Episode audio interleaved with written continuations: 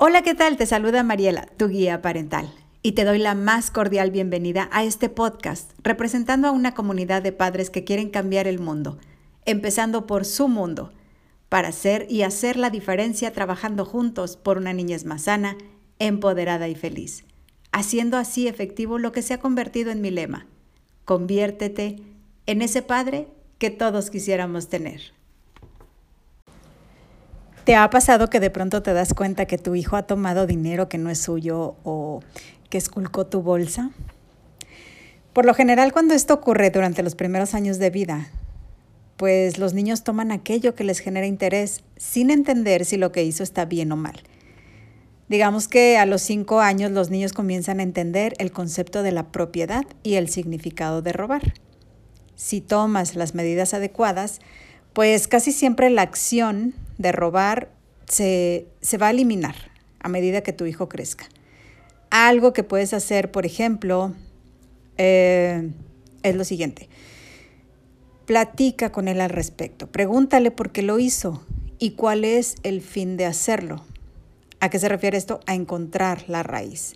Pregúntale qué sentido tiene para él tomar lo que no es suyo o como se le llama tal cual, robar y explicarle, explicarle es tu, tu labor que pues se perjudica a alguien más cuando tomamos este tipo de acciones.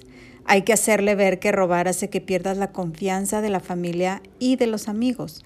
No menciones todo el tiempo el incidente, eso es un, un tip súper, súper, súper eh, necesario de tomar en cuenta. Eh, ¿Por qué? Porque hay que mantener la confidencialidad del asunto para que tu hijo te pueda eh, tener confianza, sin etiquetar, sin insultar y manteniéndole la calma. Recuerda que hay que hacerlo con amor y convertirte en el padre que él está necesitando de ti, pero ojo, si después de haber tomado estas medidas los robos continúan persistentemente, puede haber algo más en el desarrollo emocional de tu hijo y ya es necesario tomar otras medidas.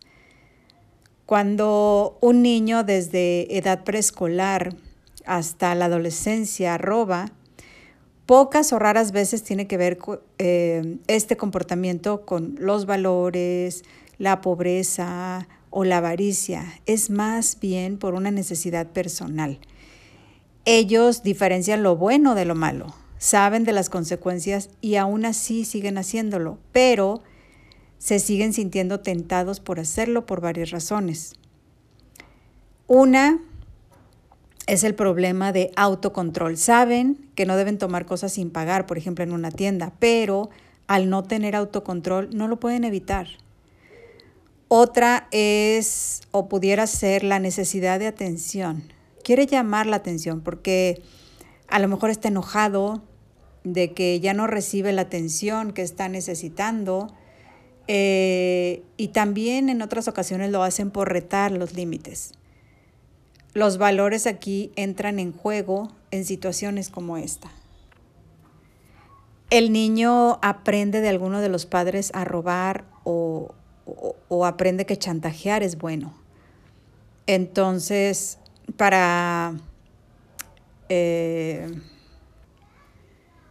los que no tienen, digamos, este tipo de comportamientos eh, como algo que ya traen aprendido, eh, pues le resulta prácticamente imposible enseñar valores teniendo el mal ejemplo o siendo el mal ejemplo en el hogar. Y esto provoca que la lealtad y la consideración a los demás brille por su ausencia. Así es que si necesitas ayuda, pídela y conviértete en ese Padre que todos quisiéramos tener.